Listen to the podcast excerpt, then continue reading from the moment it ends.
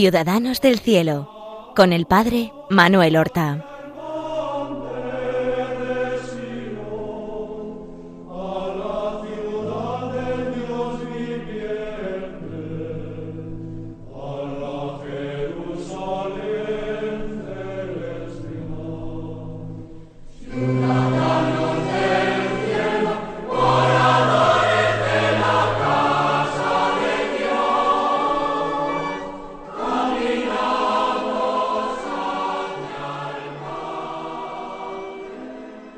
Buenos días, queridos hermanos.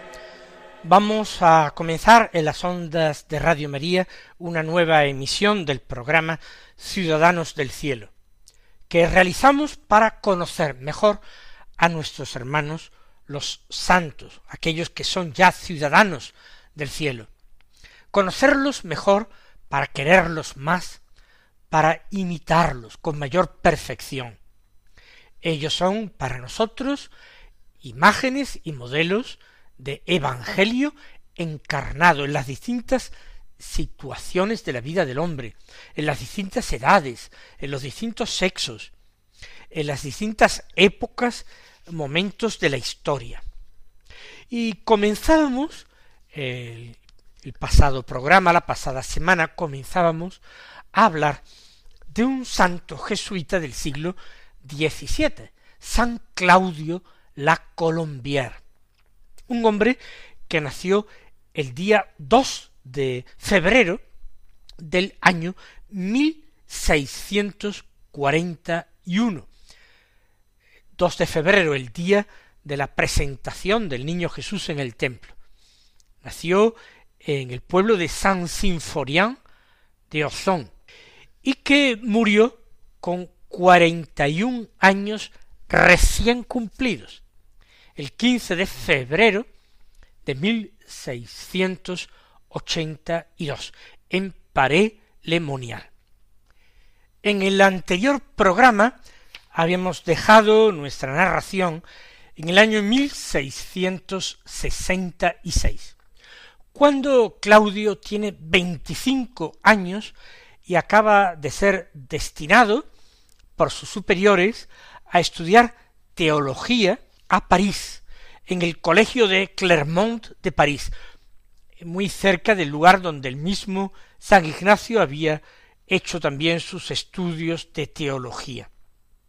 El colegio de Clermont no era un colegio para los eh, niños o adolescentes de París, era un colegio para jóvenes estudiantes jesuitas que vinieran a estudiar allí en, en la universidad parisina o en los centros de estudios teológicos parisinos. Claudio en este colegio de Clermont, también lo dijimos en el anterior programa, no convive con los otros estudiantes de teología que viven allí, sino con los eh, sacerdotes y hermanos eh, profesos que forman la comunidad estable, formada de este colegio. Y la razón es de que le piden que simultanee sus estudios con el, cargo de ser preceptor de los hijos del, del ministro de, Economía, diríamos nosotros hoy de Economía y de Hacienda, del ministro del Tesoro, del rey eh, Juan Bautista Colbert, un famoso e importante ministro. Allí va a estudiar con mucho empeño, Claudio, pero también tiene sus tentaciones, porque él, que es un hombre que tiene una cultura humanística, que es un hombre culto, que es un hombre refinado, sensible, que aprecia el arte, que está bastante versado en la música, es muy invitado a distintos salones parisinos de gente bien, de la nobleza, el ser además preceptor, nada más y nada menos que en la casa de uno de los importantes ministros del rey Luis XIV, pues les hace más apetecible, tiene una conversación fluida, agradable, interesante, y él mismo se da cuenta de que todas estas invitaciones a pasar tardes en salones, sin que haya nada pecaminoso, le hace perder el tiempo, le distrae y no es tanto el bien que puede realizar en esos ambientes como el mal que puede recibir. Él va a estudiar, como todos los estudiantes eh, jesuitas, cuatro años de teología allí, desde 1666 hasta 1670.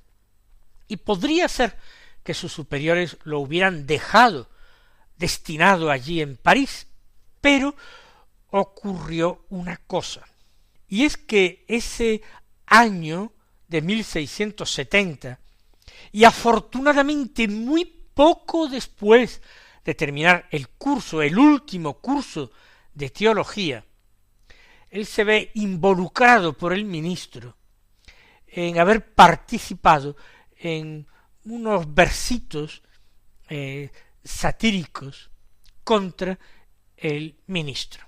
No creemos que los hubiera escrito él, pero parece que el ministro entró en su habitación, su propia casa, y vio un cuaderno abierto donde supuestamente él habría copiado esos versos que quizás le dijeran en cualquier salón de una manera malévola. Lo cierto es que se quejó amargamente al provincial de los jesuitas y por supuesto despidió de su casa Claudio de las Colombier y los superiores por prudencia prefirieron no dejarlo en París. Por otra parte, como hemos dicho, afortunadamente había terminado sus estudios. De modo que inmediatamente lo envían a el colegio de la Trinidad en Lyon, donde él había estudiado precisamente dos cursos de filosofía para terminar los estudios de filosofía necesarios para comenzar la teología y unos estudios de filosofía que había iniciado incluso antes de entrar en la compañía de Jesús. Allí, en el Colegio de la Trinidad, del que había sido alumno, ahora va a convertirse en profesor de retórica durante tres cursos, de 1670 a 1673. También lo hicieron director de la congregación mariana de los alumnos. Y en el curso 1673-1674 lo hacen predicador en la iglesia que tenía aquel colegio de la Trinidad y le quitan las clases, deja la docencia para entregarse a distintos ministerios sacerdotales, principalmente ministerios de la palabra. La atención a las congregaciones marianas le llevaba bastante tiempo por la cantidad de personas que participaban en estas congregaciones y porque había varias congregaciones. Había una de nobles, dos congregaciones más para artesanos, y eran dos dependiendo de la edad que tuvieran. Y había otra para mozos de cuerda o maleteros, cargadores.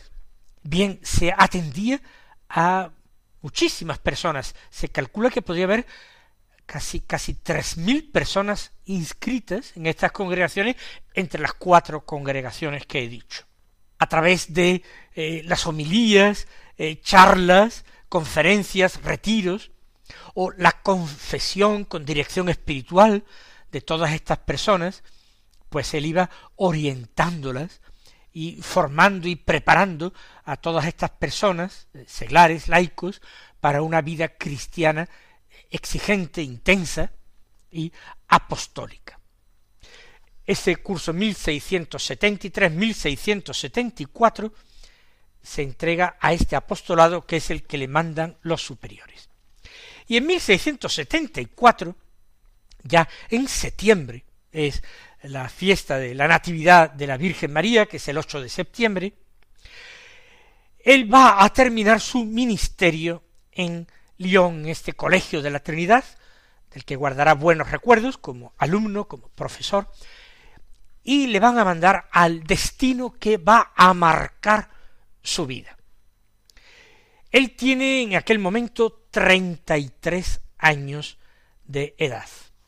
la que se dice la edad de Cristo. Bien, él tiene treinta y tres años, él es ya sacerdote, ha recibido una buena formación y se ha ejercitado en distintos ministerios, tanto la enseñanza de filosofía, antes estuvo en colegio enseñando a niños y adolescentes como predicador, ahora en 1674 le envían a la ciudad de Paré-le-Monial, donde sabemos que va a tener un encuentro decisivo. En ese año 1674 él escribe a una hermana suya, bueno, a su única hermana, que se había hecho monja salesa. Y el motivo de la carta es dar su felicitación a su hermana, que había tomado ya en hábito en aquella casa, una casa que era muy observante, la orden había sido fundada no mucho tiempo antes. Y él hace alusiones autobiográficas en esa carta, escrita cuando se encontraba en ese colegio de la Trinidad a final de su estancia allí. Y le dice, ya sé que aunque hubiera menos, eso no podría perjudicar a una persona fervorosa que solo busca a Dios, aunque hubiera menos qué, aunque hubiera menos observancia que en el convento de su hermana. Aunque hubiera menos, eso no podría perjudicar a una persona que solo buscara a Dios. Además de que no se piensa en defectos ajenos, cuando uno tiene que aplicarse a corregir los propios. Es una velada alusión de que ciertamente la vida de todos sus compañeros jesuitas en aquella casa no era totalmente ejemplar o no era tan intensa como él mismo la vivía. Fíjense que en ese año 1674, a finales, él va a hacer un voto privado, un voto particular, de observar, de cumplir todas las reglas de la Compañía de Jesús y, por supuesto, las constituciones, con la mayor perfección y cumplirlas todas. Y afirma además que este plan de cumplir las reglas de la compañía con toda perfección, haciendo voto de hacerlo, es un plan que había concebido y proyectado desde hacía cuatro años. Por tanto, esta estancia relativamente oscura en el Colegio de la Trinidad de Lyon ha tenido mucho fruto, mucho crecimiento espiritual, ¿eh? mucha vida interior parte de Claudio la Colombier. Pues bien, han terminado esos cuatro años de estancia en Lyon y antes de ser eh, enviado a otro destino, Claudio, como todos los jesuitas, tiene que hacer la tercera aprobación, que es ya una preparación a la profesión solemne, una preparación en la que se repite el mes de ejercicios espirituales que se ha hecho en el noviciado y donde se recibe eh, una formación suplementaria. Se trata ya de jesuitas que han terminado sus estudios, que tienen una preparación intelectual y también una experiencia concreta de apostolado. En esta abadía de Ainay, ya hemos dicho que al sur de Lyon, él se va a retirar durante algunos meses con otros diez compañeros suyos y con un instructor para prepararse bien. Hará, como hemos dicho, un mes de ejercicios espirituales.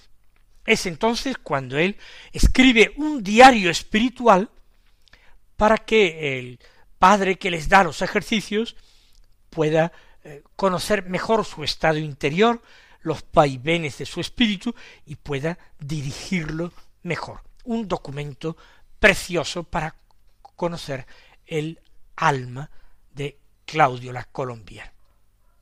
No vamos a bucear en este diario espiritual ahora, pero sí comentar algunas cosas. Él dice de sí mismo siento en mí como dos hombres. Esa dualidad que tantos cristianos experimentan o experimentamos. Por una parte el deseo de ser santos totalmente de Dios y por otra parte los atractivos del mundo, que en el caso de Claudio la Colombier eran muchos precisamente, como digo, por esas cualidades humanas que le adornaban y por el éxito que había tenido apostólicamente en los lugares donde había estado antes. Finalmente va a recibir su destino, el destino que le va a marcar decisivamente. Va a ser a principios del año 1675. En febrero de aquel año 1675, él tenía treinta y cuatro años.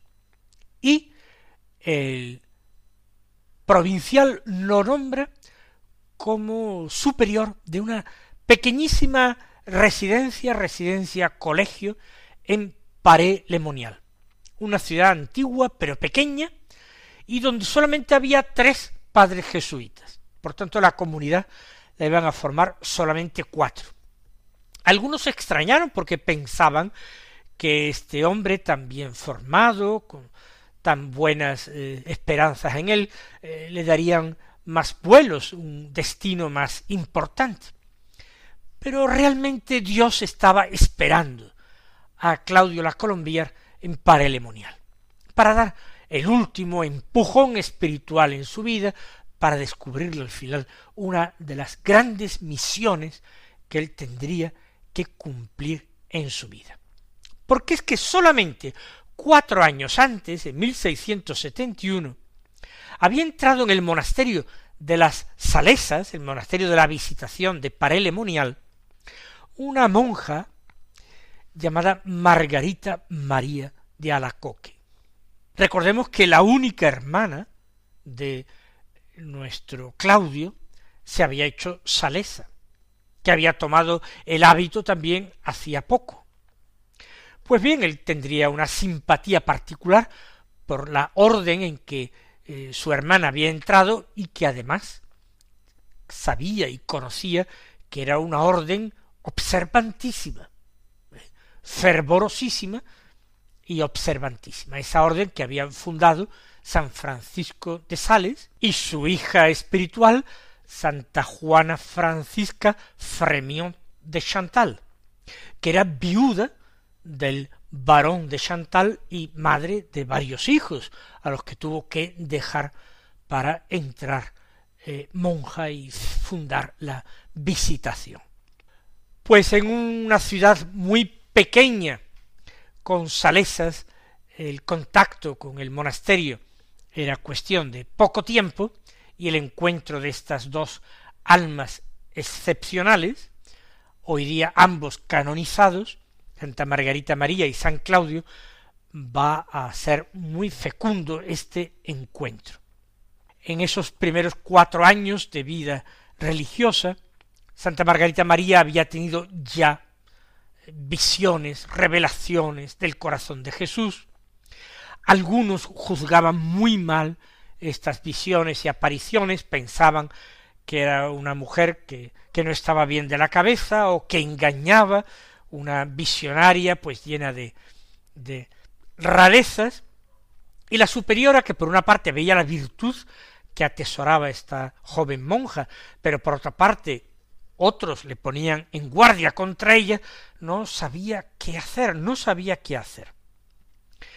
Margarita María tendría ya que haber hecho los votos y no sabía si retrasarlos todavía más o, despedirla antes de hacer votos en la orden.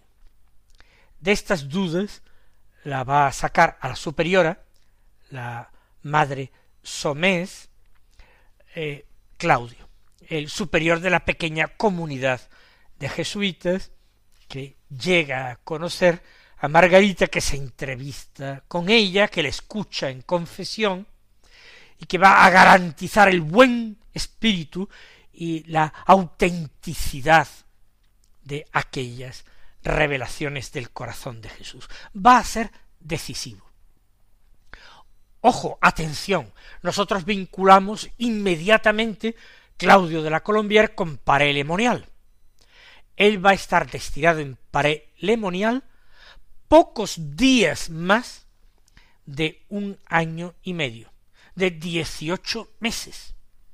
Va a ser un destino muy corto, pero bastó el Señor quería que conociera a Margarita, que conociera el, eh, el conjunto de las revelaciones que Jesús, Jesucristo hacía a Margarita, y que esto tocara su corazón y que él apoyara por otra parte a Margarita María.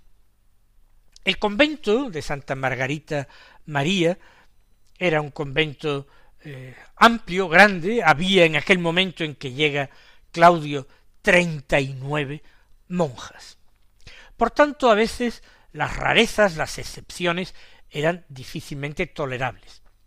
En un ambiente religioso donde quedaban muchos resabios de ese jansenismo que ya había sido condenado por la Santa Sede, pero que invitaba a una espiritualidad bastante eh, fría, bastante rígida, bastante rigorista, el hablar del corazón de Cristo, corazón de misericordia y de amor, corazón lleno de ternura y de piedad, era algo que resultaba raro, además de la novedad, una devoción nueva.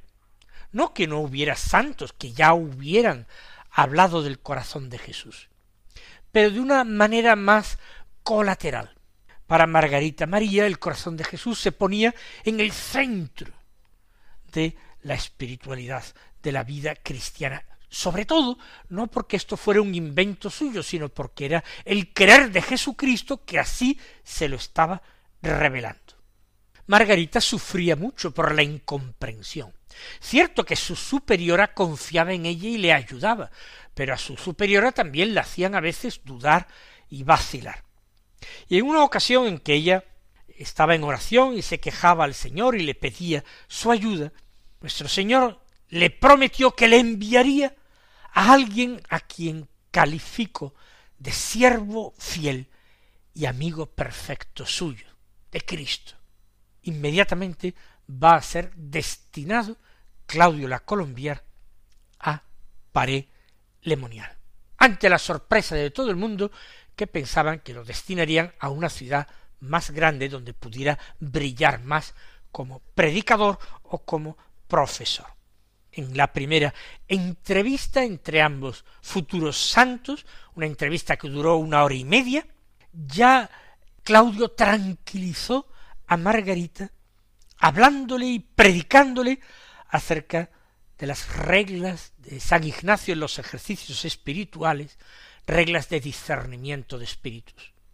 Él las tenía bien frescas, las había refrescado en el mes de ejercicios espirituales que acababa de hacer hacía poco, en aquel monasterio al sur de Lyon.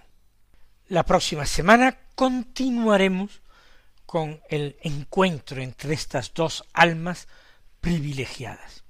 Hasta entonces, recibid la bendición del Señor.